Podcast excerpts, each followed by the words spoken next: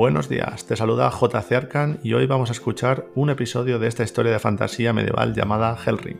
Actualmente estamos creando el videojuego, será un RPG clásico al estilo Final Fantasy, de batalla por turnos.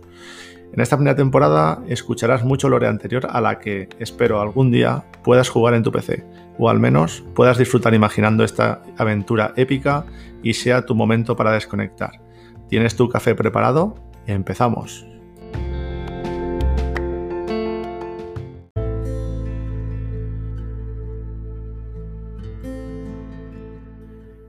Bienvenidos al lunes y hoy vamos a ver a la cazadora Rosette. Esta humana, al igual que Zack, ha vivido toda su vida en la aldea Rumi. Desde bien pequeña ha tenido un gran sentido de la responsabilidad y una afición por el arco, creándose ella misma el primero con tan solo 10 años. Pasó de un juego, este a un hobby, y luego una profesión.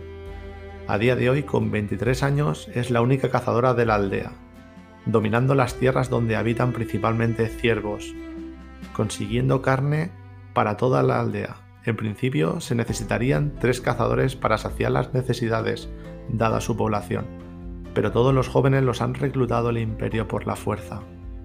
Dada su intolerancia a recibir y acatar órdenes, le han dado manga ancha, así que ella solo acepta esa misión, aunque muchas veces se vea desbordada.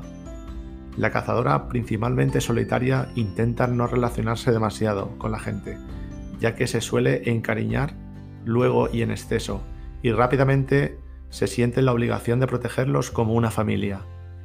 Esa presión a menudo hace que Rosette tenga un carácter malhumorado o serio, pero en el fondo guarda un gran corazón.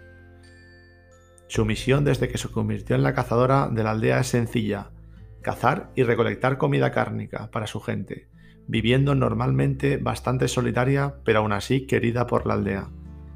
Su único obstáculo es la lucha constante con la crueldad del varón de la región. Marquis suele chantajear, presionar y tratar a todos para sus, caprichos y enriquecerse cada vez más. Ella ha vivido desde que tiene uso de razón bajo la sombra de Marquis y no ve el momento de cambiar la situación.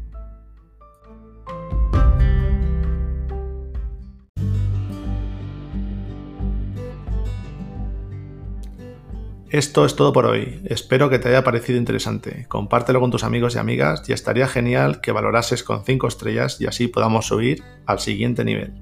Gracias por estar al otro lado. Puedes seguirnos también en Instagram, Facebook y Twitter.